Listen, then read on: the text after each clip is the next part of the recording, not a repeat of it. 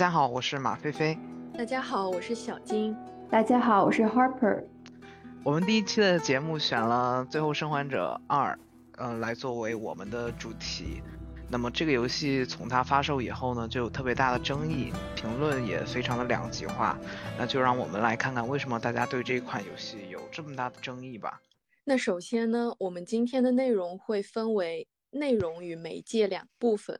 在游戏内容部分，我们着重于探讨游戏在剧情以及叙事方式上的不合理部分；而在媒介部分，我们则会将讨论的方向转向游戏的受众类别，以及美墨二是否打破了某种叙事框架，才导致了口碑的两极分化。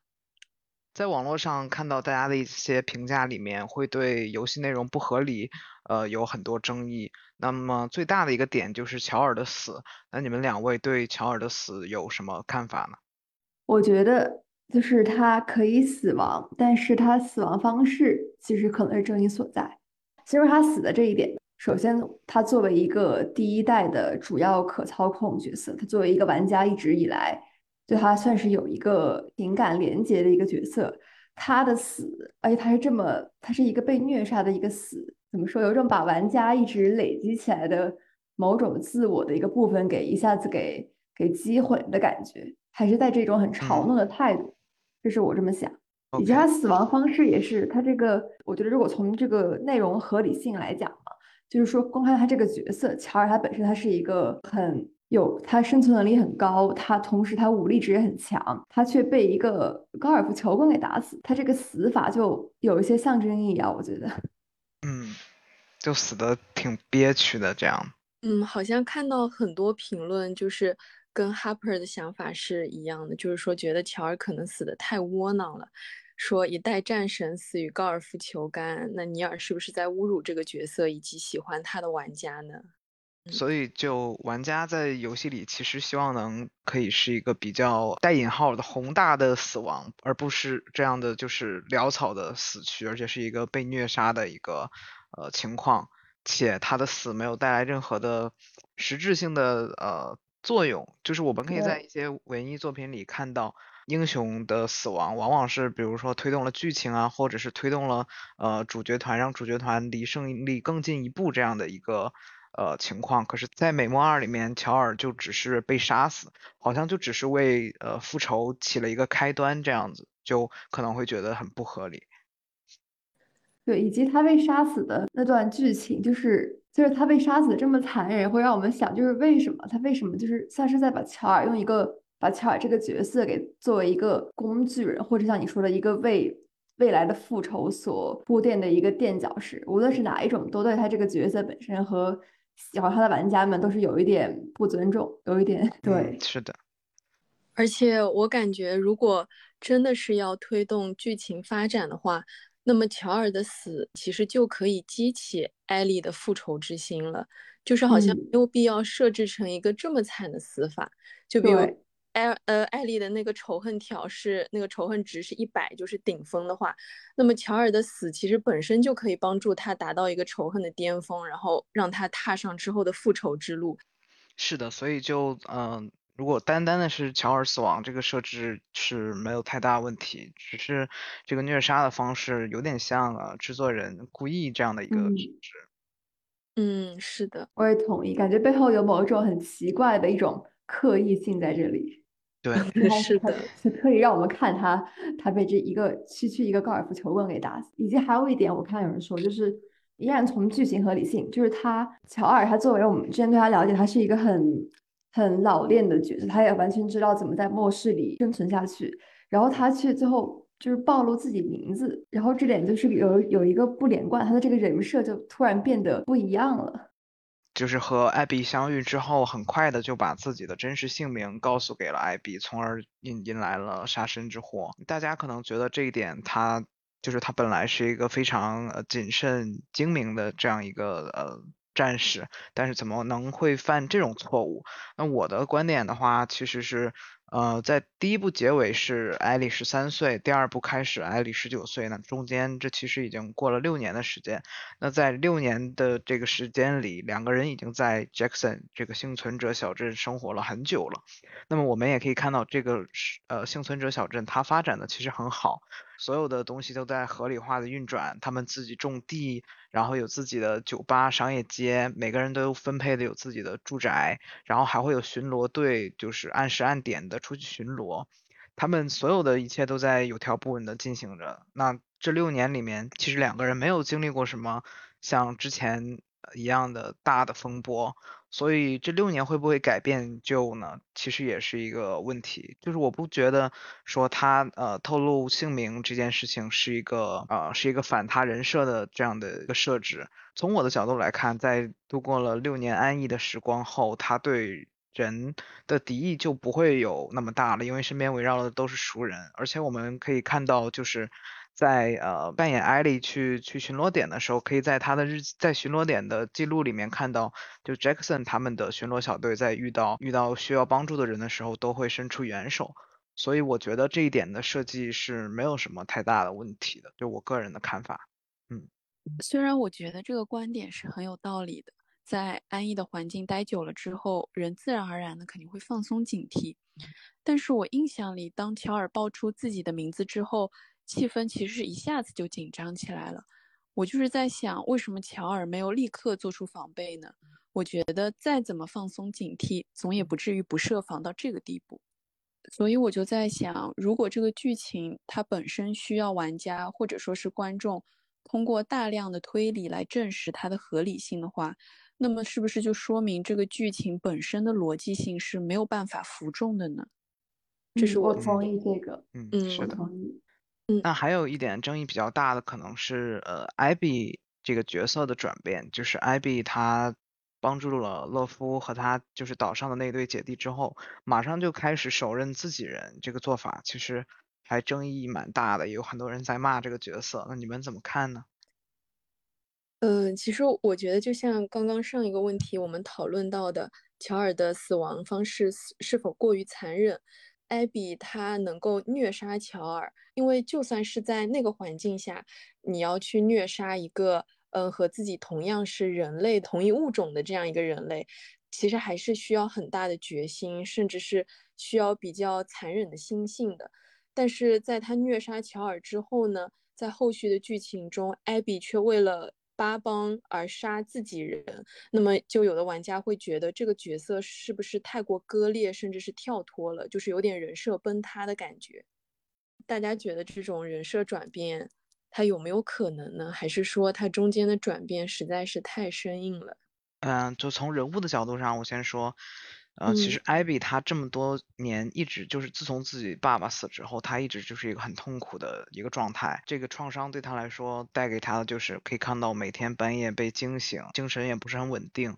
所以他就自己呃练了一身腱子肉，并且在这个期间他连呃和那个欧文谈恋爱都受到了，都因为复仇这件事情受到了阻碍，所以他其实这么多年他的状态是非常差的。那么他以为击杀了鹫之后，他就可以心平气和，就可以呃自由了，心灵上的自由。但是实际上他发现杀掉鹫之后，他还是一样会在半夜惊醒，还是一样会感到不安。所以其实他有一点迷失自己了。就之前可能我的我的目标就是。就是杀掉乔尔，但是乔尔死之后，他其实有一点茫然，因为他因为这个 WLF 就是他所在这个组织一直就是以好战为为名的，然后这个组织的头领也是一个非常就是非常凶狠的人，可以为了达到目的不择手段。他们这一套价值观是没有得到艾比的呃认可的，所以他其实是一直想脱离这个组织，只是自己的朋友们都已经在这个组织落地生根了，所以他有一点在组织里找不到方向。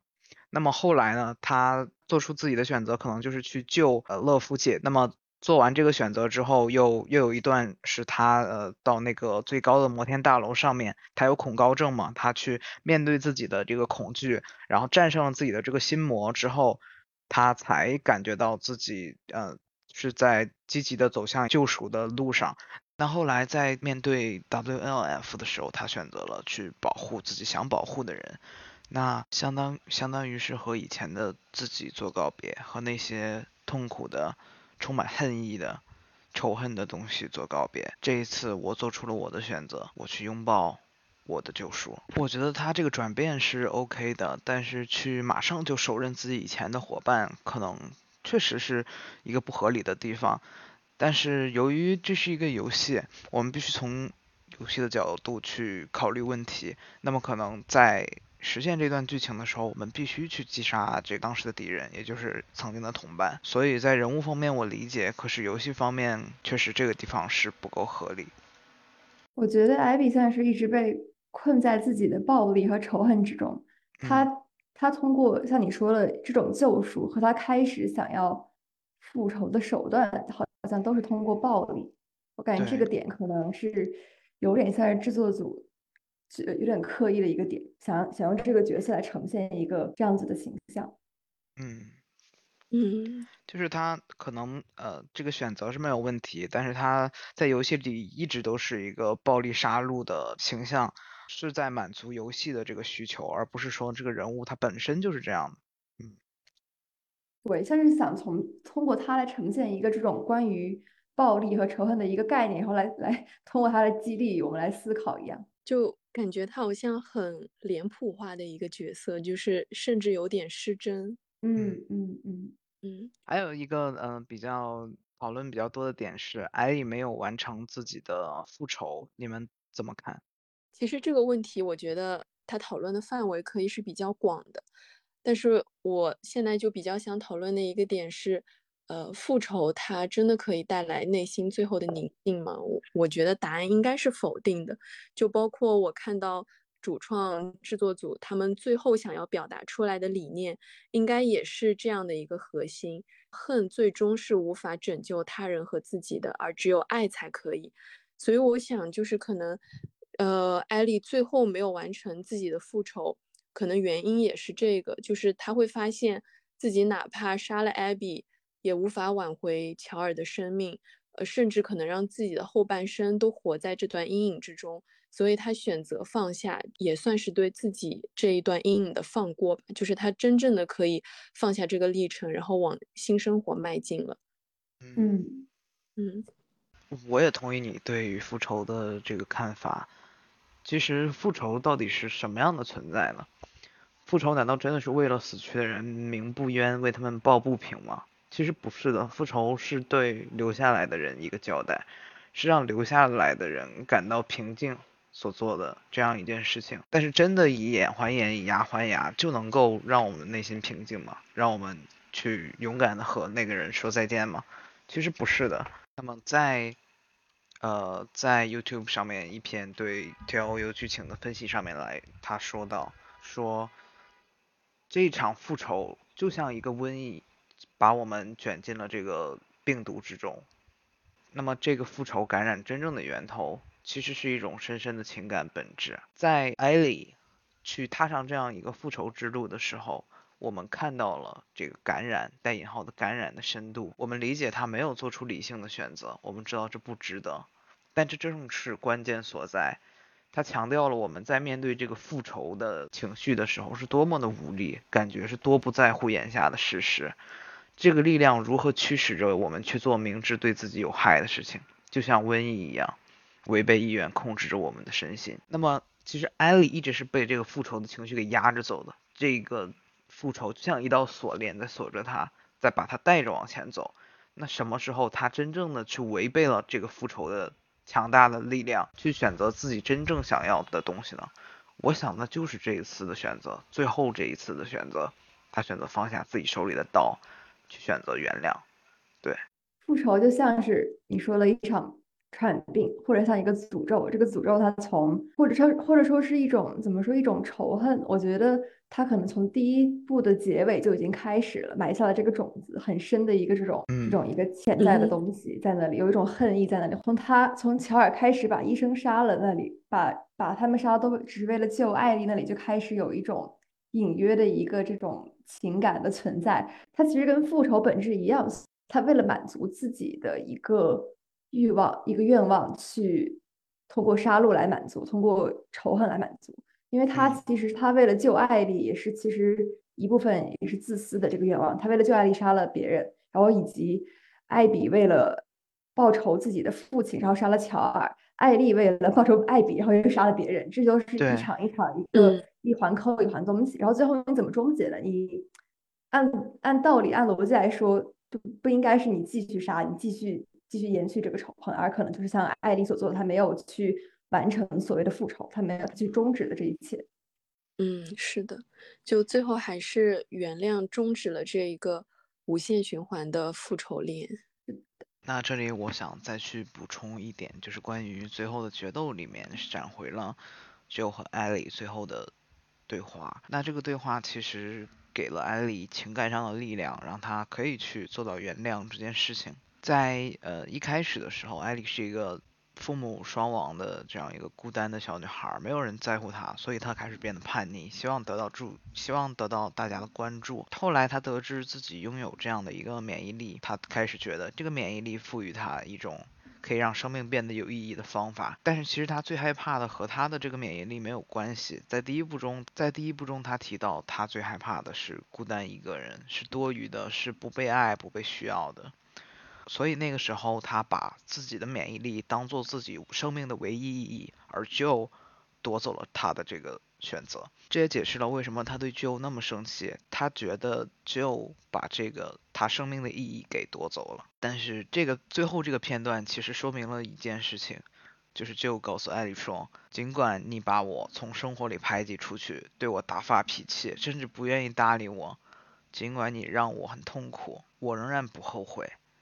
正是这一刻，艾莉真正意识到自己是无条件的被爱着的。她的免疫力不是她生命唯一重要的东西，即使在这个破碎的世界里，再也没有什么奇迹的疫苗，她依然是有意义的。她还有人可以依靠，仍可以找到希望。那其实这个东西就是给了她最后的力量，去放弃复仇，去原谅艾比。嗯，就是相当于是她确认了自己就是被无条件的爱着的，而不是因对为他任何，比如说有免疫力或者其他种种原因。是的，嗯嗯，说得好。那其实你们感觉玩家其实不满的是艾丽她没有完成复仇，还是说他们感受到自己的有一个自己以艾丽进行下去的一个很连贯的一个流程体验突然被打断了？我觉得其实玩家可能更不满的是，我如果我们跳出内容来看，可能是一个它叙事架构的上的一个一个问题。嗯，是的，就是有一种叙事视角在高潮的部分被切断，就可能我们恨一直达到巅峰的时候，突然又让我们切过去玩另一个角色，然后玩家就是可能还沉浸在刚刚的那个情感体验里面，没有办法一下子抽离出来，所以就连带着对艾比会有一种厌恶的感觉。其实这个叙事结构它不只是给玩家带来一种呃反高潮的很难受的一种感觉，它其实在这个叙事叙叙事视角的转换上，也同样是给了艾比一个坏印象，是一个前置的坏印象，就是这样的视角转变其实是不利于艾比的这个呃形象构成的。因为在刚开始，艾丽马上就要就是马上要见到艾比的时候，视角突然就转到了艾比线。那么玩家其实玩了这么久的艾丽线，突然被卷进一个新的故事，而且不知道嗯这个新的故事要持持续很久很久，那导致玩家其实一开始被卷入到这个艾比的新故事里，他会对这个故事并没有太大的兴趣。那第二个就是说，玩家即使意识到要以艾比的身份重玩整个游戏，他依然希望这个剧情能赶快的转回来，能和艾丽现有一些链接，等待着艾比什么时候可以发现艾丽在他身后追他，或者是我们在艾比的世界里一直寻找艾丽的痕迹。那其实这样子的话，会导致我们没有办法去关注艾比这个角色和他的故事本身，我们一直在他的故事里找艾丽的故事。所以这这样的一个视角转换，其实是对艾比是不公平的。是的，而且玩家是有点无力的，突然你就被拖进一个全新的一个故事线，然后你还不知道它有多长时间。也会就是因此对主创颇有微词，好像我们的情感情绪是被他带着走一样，就是但是嗯很多时候其实玩家并不会按照主创他理想的一个方式来反映，他给我们一个新的故事，那我们就必然会代入吗？那答案肯定是否定的。所以感觉就是这个地方主创似乎是有一点，稍微有一点高高在上的感觉。那大家觉得，就是除了叙事视角在高潮处被切断，导致玩家无法共情艾比这个角色以外，大部分人无法共情艾比的原因还有哪些呢？嗯，其实艾比的这个形象的设定，我觉得是不够不够合理的。就是不是说他呃，可能不是说他不能有肌肉，或者是肌肉很丑，可能我觉得他的问题在于，呃，在于游戏团队根本就没有办法去做好健美女性这一个设置。就是他们就是游戏团队做出来的健美女性，最后出来的效果，放在玩家面前，嗯。得到的评价是不是满意的？会觉得他很丑。那丑的点就在于他的他整个的这个身上的肌肉特别发达，但是呃会有一个非常长的一个马尾辫。那么可能在视觉上，就是除了他的马尾辫以外，他的所有外貌啊，包括包括呃身材啊，都是一个非常男性化的这样的一个呈现。那么我觉得可能制作组需要在健美女性这个上面花一些功夫。嗯，我我其实经常有在网络上看到一些健美女性她们自己发上来的照片，其实她们身上的女性化特征还是比较明显的。就呃，比如说呃，可能头发啦，或者说是身材方面，但是会觉得在制作组他在创造艾比这个角色的时候。她好像为了体现她是一个健美女性，所以把她身上的一些女性化特征给抹掉了，对，就反而让人觉得很不舒服。嗯，就其实一个真正的有力量的女性，她可以既保留自己女性化的特征，但她又可以同时很健壮有力，然后又比如说武功高强，就是说这两者是可以共存的，而并不是好像只有一者才能在女性身上得到体现。是的，嗯。我觉得这个角色他就是挺挺脸谱式的，像小金之前讲，他感觉他的这种强壮都像是在突出他的一个性格上的一个粗暴和一个表面上的一个粗暴和表面上的一个暴力。所以之后，当我们开始接受这个设定，并且我们一直从艾丽的视角去找他，去看到他这个设定的时候，然后又让强迫让我们进入艾比他自己的视角，看他其实是多么。内心也很细腻，也很有也有很多故事的一个一个小女生的时候，我们就会觉得就会觉得很不适，可能会觉得像是我们被强迫放到了一个需要共情、需要带入艾比的一个视角。是的，而且艾比本来他的前置的背景就是一开始我们知道他杀了我们最喜欢的主角，杀了 Joe。对。那么就好像。一个人过来扇了我一巴掌，我正要发脾气了，你跟我说来，我看看，呃，你来，我带你看看他为什么要扇你这一巴掌，因为他今天心情不好。那我带你看看，我带你看看他早上经历了什么让他心情不好，就是有这样的一个设置。那我为什么要去，就是共情他？你想让我共情他，OK，但是你不能让我被扇了一巴掌之后，再带着这个这个情绪和他和本来已经对他有的这个偏见，再回到早上看他为什么生气，这个我觉得就本身就不太合理。是的，是的。如果按照这个逻辑下来的话，有些玩家可能会觉得我是被按头原谅的，好像我不原谅我就成了一个坏人，我是一个不能够理解共情别人的坏人。所以一旦有这种隐性的道德审判在这个游戏里的时候，就可能会引起很多人的不适了。关于游戏的这个呃叙事的形式，还有一个问题就是叙事失调。一般在游戏里，比如说。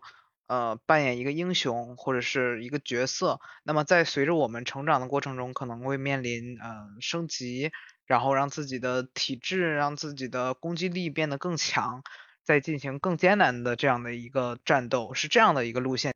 但是在这个游戏里面，艾丽线的路线和这个是相悖的。艾丽我们可以看到，她一路都在呃杀人，甚至到最后有有很多那个明显的镜头可镜头可以看到，她杀过人之后手一直在抖。所以他其实其实他的这个精神状态是是在下降的这样一个状态，是逐渐不稳定的。所以我们可以看到，他哪怕哪怕在剧情体现上，他手都在抖，然后也自己整个人也很紧张的时候，我们还要去升级他的枪械，升级他的用枪的后坐力，或者是呃单刀的稳定性。那其实这个就和它叙事本身是冲突的，它是一个叙事失调的这样的一个情况。这样这两者叠在一起的话，其实本身对玩家来说也是一个撕裂。对，嗯，会不会有玩家觉得这恰恰是制作组想要表达出来的一种意图？就是随着我们越来越强，随着我们杀的人越来越多。武力值越来越高，与之相伴的却是我们的内心世界越来越荒芜。这是否是他想要传达出的一种意图？就是复仇走到最后就只是身边空无一人，会不会有这样？理解你。哦，我之前没有想过这个问题，但是我理解金老师提出的这个问题。那我作为一个玩家来说，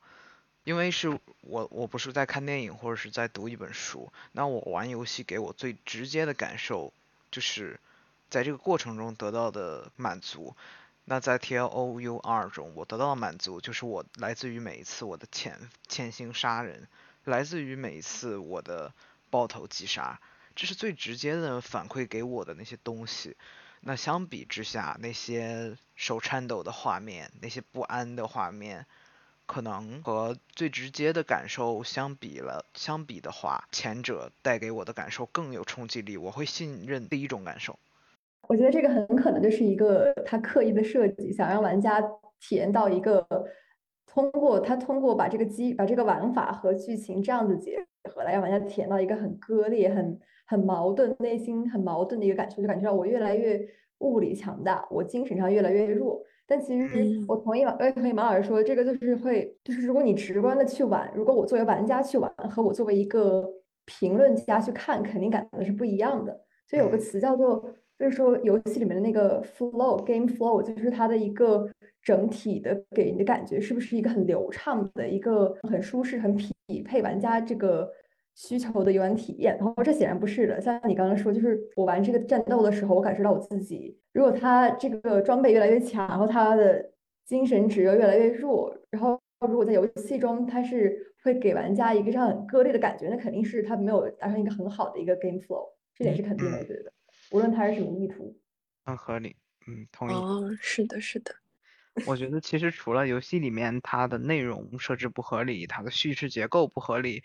其实还有一个问题，就是游戏这种媒介本身是否会对玩家的体验有很大的影响呢？就比如说，如果同样的一个，嗯，如果同样的一个剧情，我们放在电影里或者书里，是不是就不会有这么大的，就是玩家不会感觉到这么被冒犯？如果抛开内容，我们看把《美魔二》看作是一个产品或者一个游戏作品来看的话，它其实犯了一个。很多别的其实书和电影都在犯的问题，就是它的营销所传达出的一个信息和它实际需求的一个观众是不匹配的。就比如说有些文艺片，它营销是一个商业片，所以它吸引来商业片的观众，他们会以一个商业片看商业片的一个心态去看，然后他们得到的如果是文艺片，那它肯定就是对就不对口。然后我觉得游戏也是，只不过游戏有点不同。我们先我们可以先看一下。就是不同的游戏受众，它是分别对游戏有什么需求？嗯，我引用有一篇文章里的这个作者，他叫 Brandon Keogh，他说有两种游戏受众，第一种是叫黑客类玩家，第二种是叫半机械人类玩家。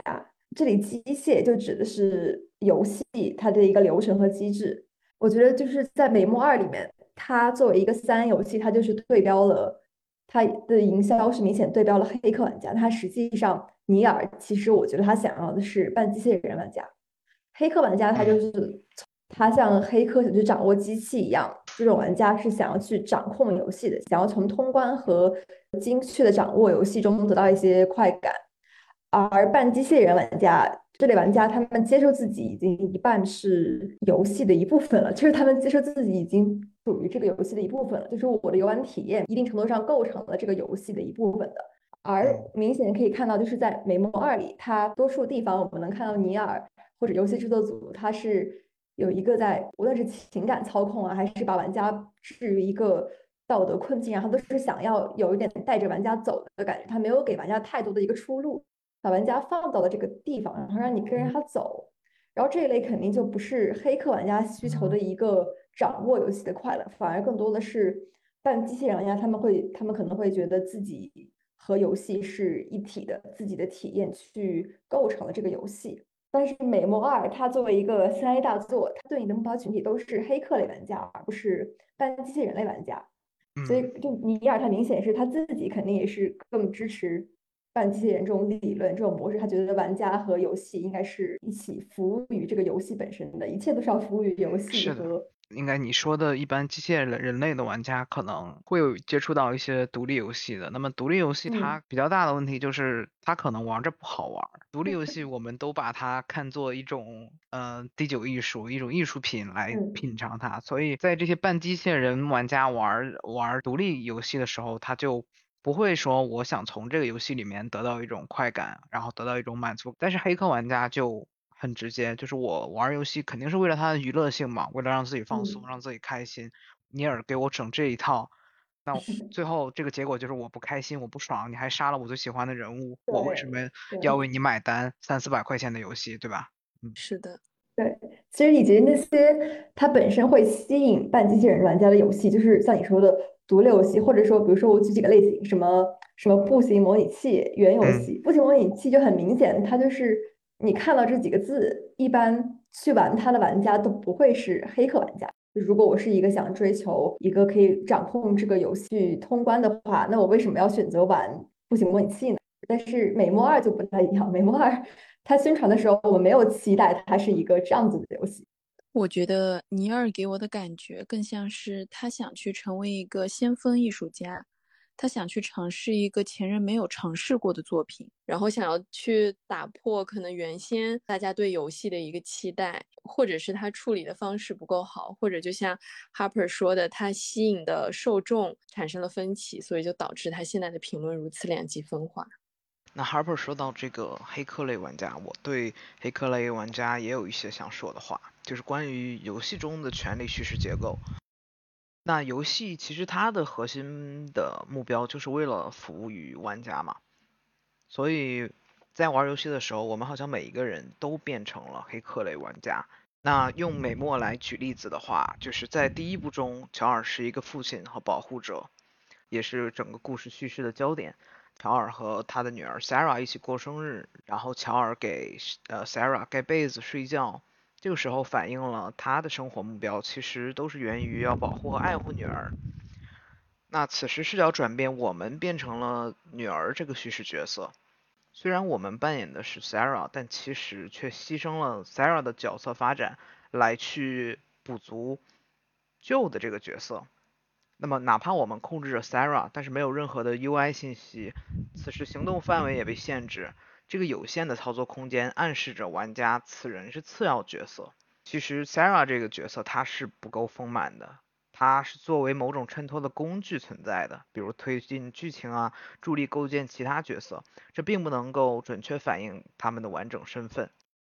由于 Sarah 缺乏角色空间，那玩家在游戏世界里有限的行动，使得 Joe 能够在这个游戏中建立一个基于他的动机和优先事项的体系。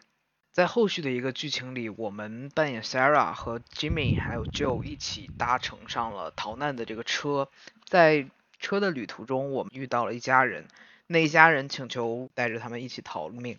但是 Joe 拒绝了他们的请求。此时我们扮演的 Sarah 和 Jimmy 其实是想救这家人的，最后的结果呢，其实就是听从了 Joe 的意见。这个作用就是强化一个由乔尔的动机和价值观定义的结构。游戏并没有给我们这个权利，哪怕此时我们是 Sarah，此时我们想救这一家人，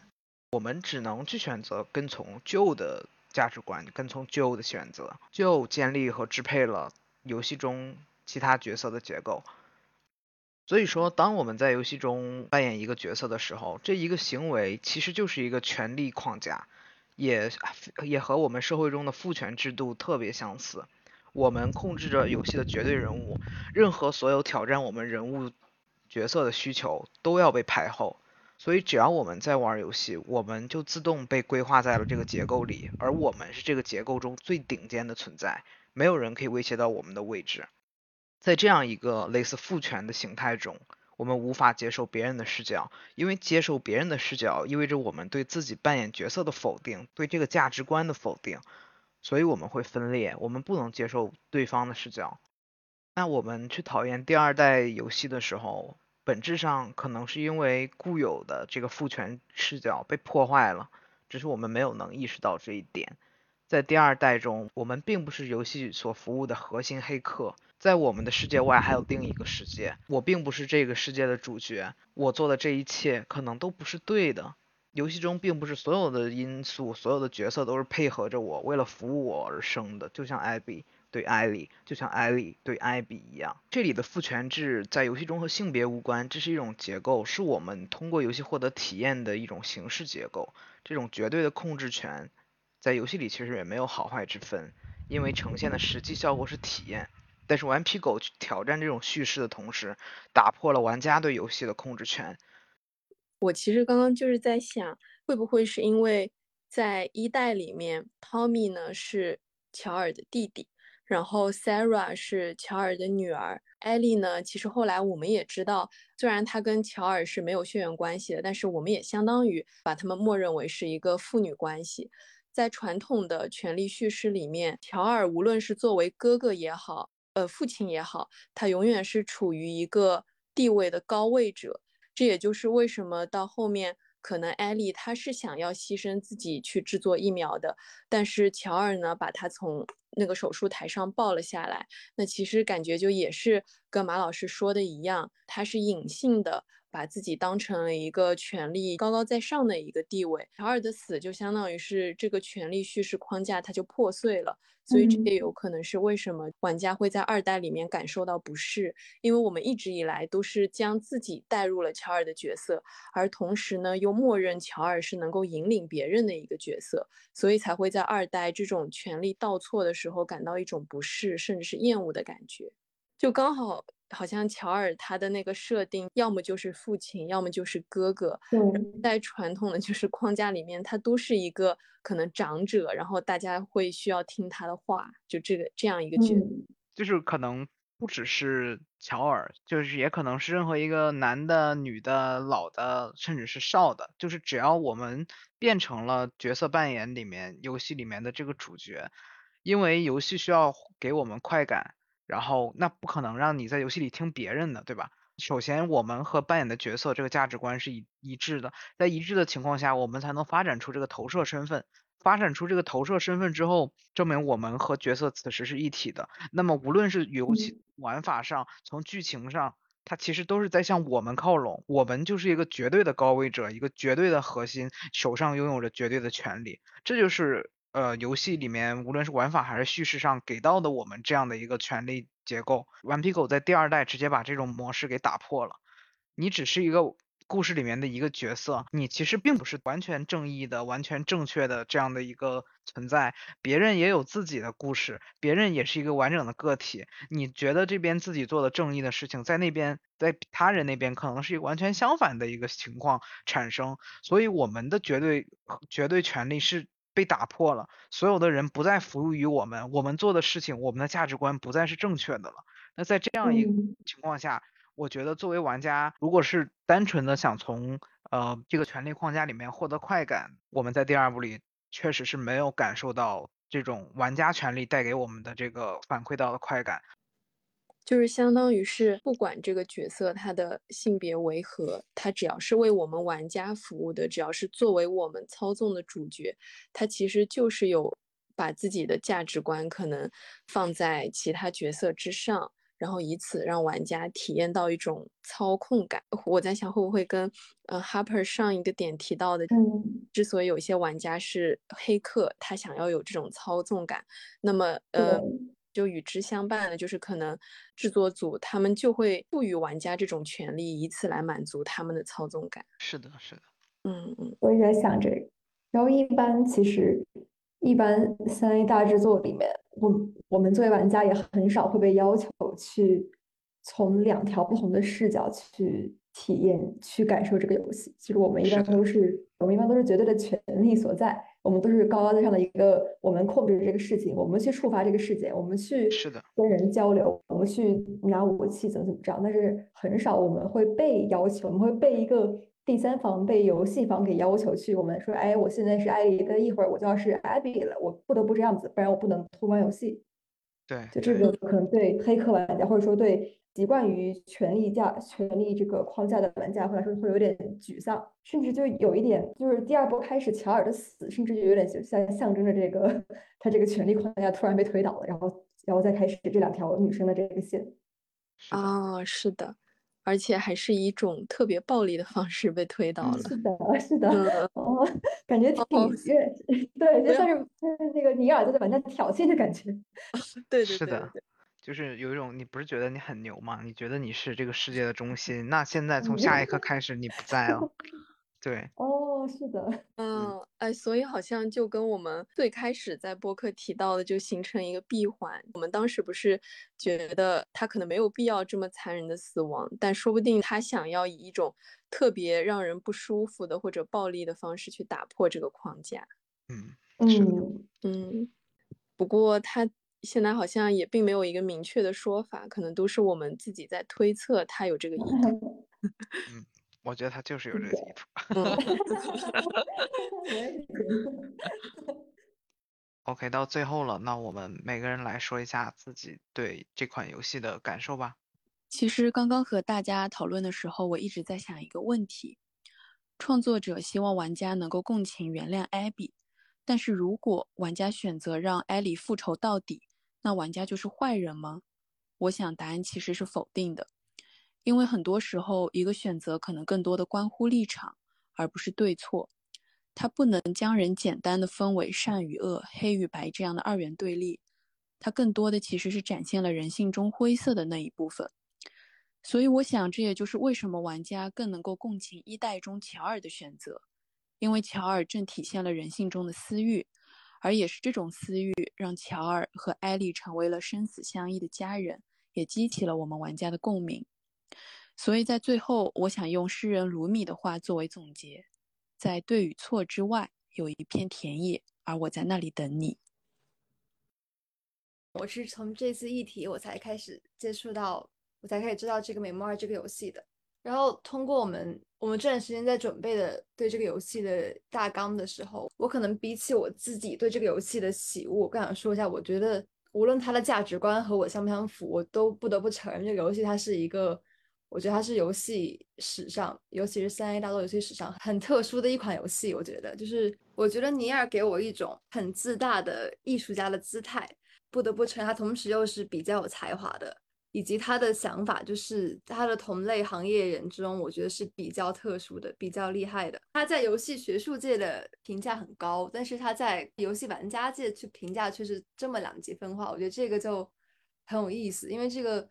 我只知道电影有很多种类型，但是我觉得游戏，尤其是这么大制作、这么大规模这款游戏能有这么一个现象，我觉得还是蛮厉害的，证明了它本身的意义，它承载了一个很复、很复杂、很很晦涩的一些含义。但同时，这个含义，我觉得它又是对整个游戏史未来的发展是一个很有利的。那最后到我了，我想说一下，就是这个游戏是我的选题嘛，除了。大家提到的游戏的呃对游戏的喜恶以外，我其实更感兴趣的是它的呃它作为一个商品，也可以说是一个艺术品，最大限度的体现了游戏作为媒介能做什么。那我们也会去呃通过游玩这款游戏去思考游戏真正的力量和潜力。那么在这一期的最后，我想送给大家一段话。在陀思妥耶夫斯基《罪与罚》的结尾，主角记得一个梦，他梦见整个世界都陷入了一场可怕的新瘟疫，一些新的微生物正在攻击人类的身体，但这些微生物都被赋予智慧和意志，受到他们攻击的人立刻变得疯狂和愤怒。从来没有人像他们那样认为自己如此智慧，如此坚持真理，也从来没有人像他们那样认为自己的判断、自己的科学结论、自己的道德信念是那样不可动摇。整座村庄、整座城镇的人都被感染疯了。他们每个人都认为只有自己知道真相。他们不知道如何判断，对善与恶的看法也无法达成一致。他们不知道该责怪谁，该为谁辩护，只有怀着毫无意义的怨恨互相残杀。